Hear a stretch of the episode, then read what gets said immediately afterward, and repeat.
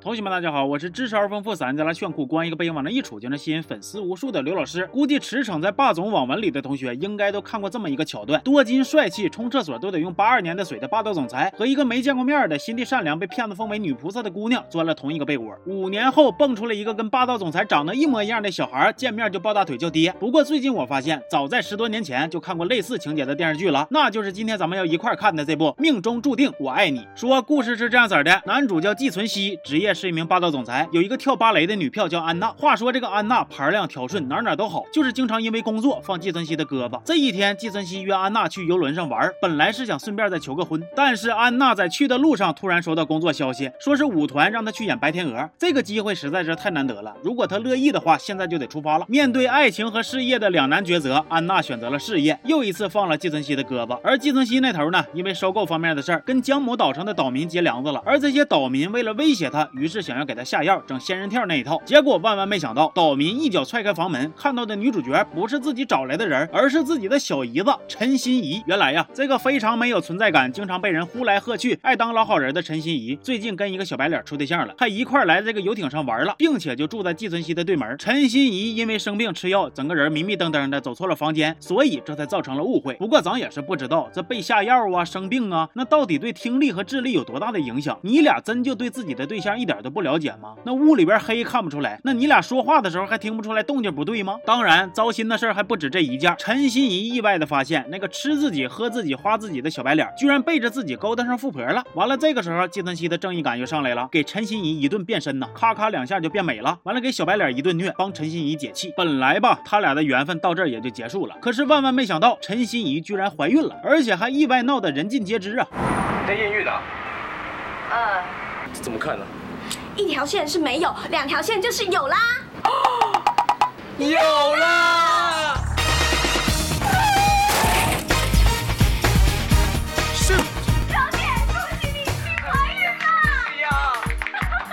季存希那边呢，家里有钱，九代单传，爹妈死得早，只有他跟奶奶相依为命。奶奶等着盼着抱曾孙子，一听说孙子把人家小姑娘给整怀孕了，立刻马上就要把陈心怡给接回来。而陈心怡为了不给季存希添麻烦，起初是想打掉孩子的，但是就在临门一脚的时候，却被季存希给拦下了。季存希说想要跟陈心怡结婚，把孩子生下来。如果陈心怡同意，那他就不裁掉江某岛工厂里的任何一个岛民。陈心怡说滚你奶奶腿，要生自己生去，全剧终。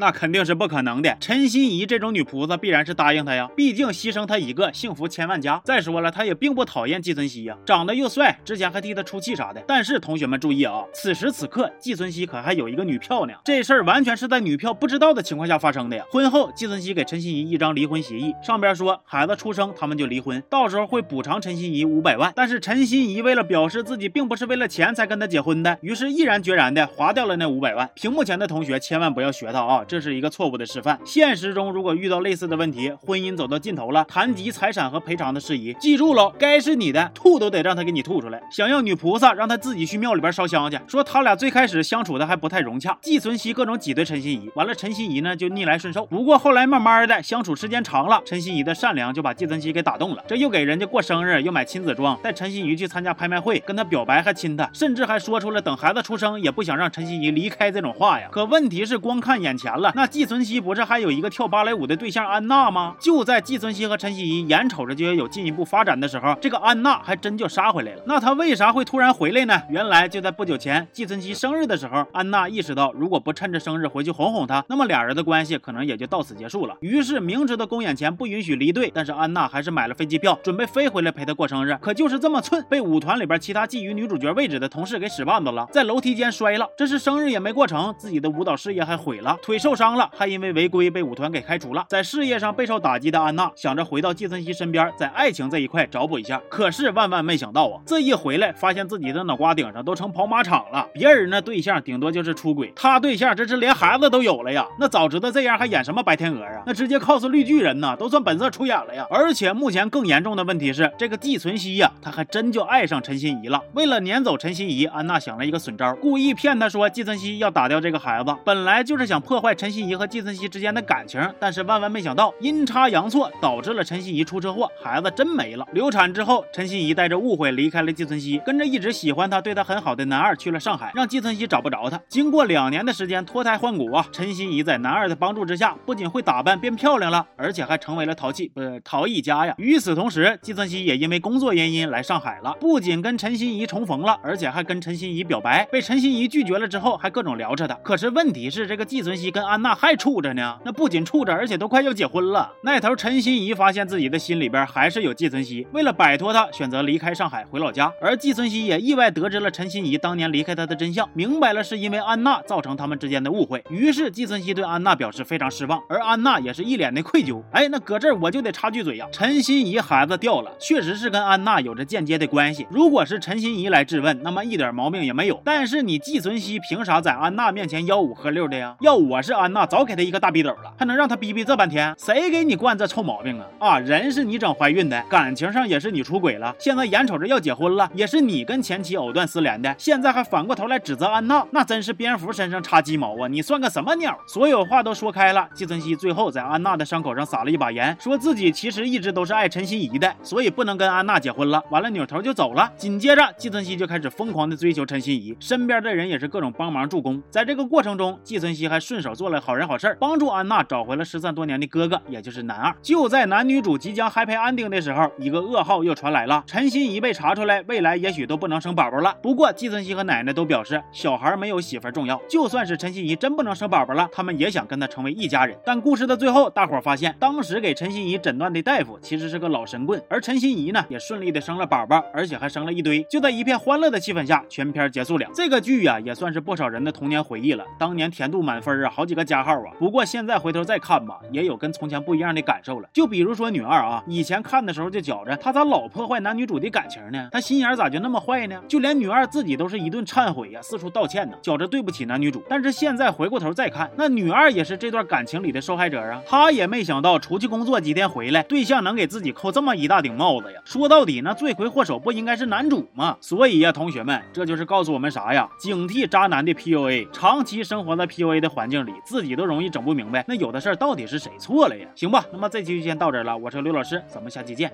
好。